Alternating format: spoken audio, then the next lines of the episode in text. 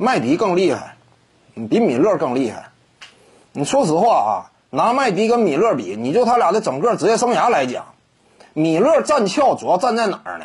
啊，当初有一个三分记录，对不对？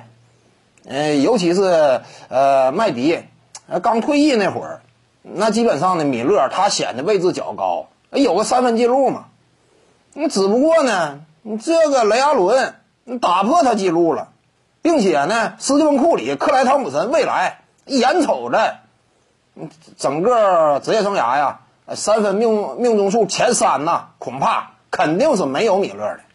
那你要说顶尖的啊这样一种数据型荣誉你都没有了的话，那米勒呀，他整个这个身姿站的那就会越来越晃动，你肯定是站不稳的。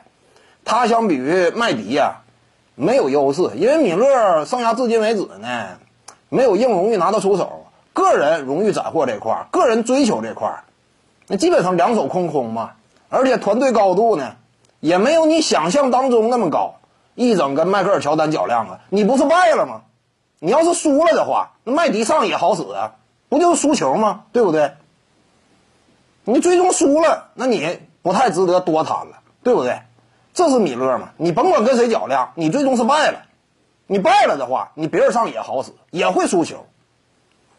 那你这个团队荣誉没有，个人荣誉两手空空。你说跟麦迪比呀？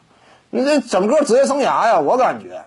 真就高度的话，达到的高度还是麦迪稍高，两届得分王，这个是硬通货。你真要说，抛开一些印象分呢，那还是麦迪更有说服力，并且还是那句话嘛，什么八秒多少分啊，还是三十五秒十三分啊，哪个更难？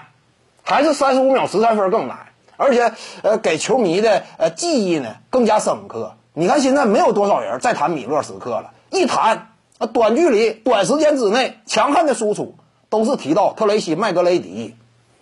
所以呢，他俩对比的话呀，我感觉麦迪呢是能压盖他的。可能说很多人呢还是有一种印象分，他与乔丹较量，那如何如何，以及他目前还是暂居相对较高的三分球命中总数的这个排行。但是未来他的排行会越来越低。所以说与乔丹较量，还是那句话，你败了多谈无益，对不对？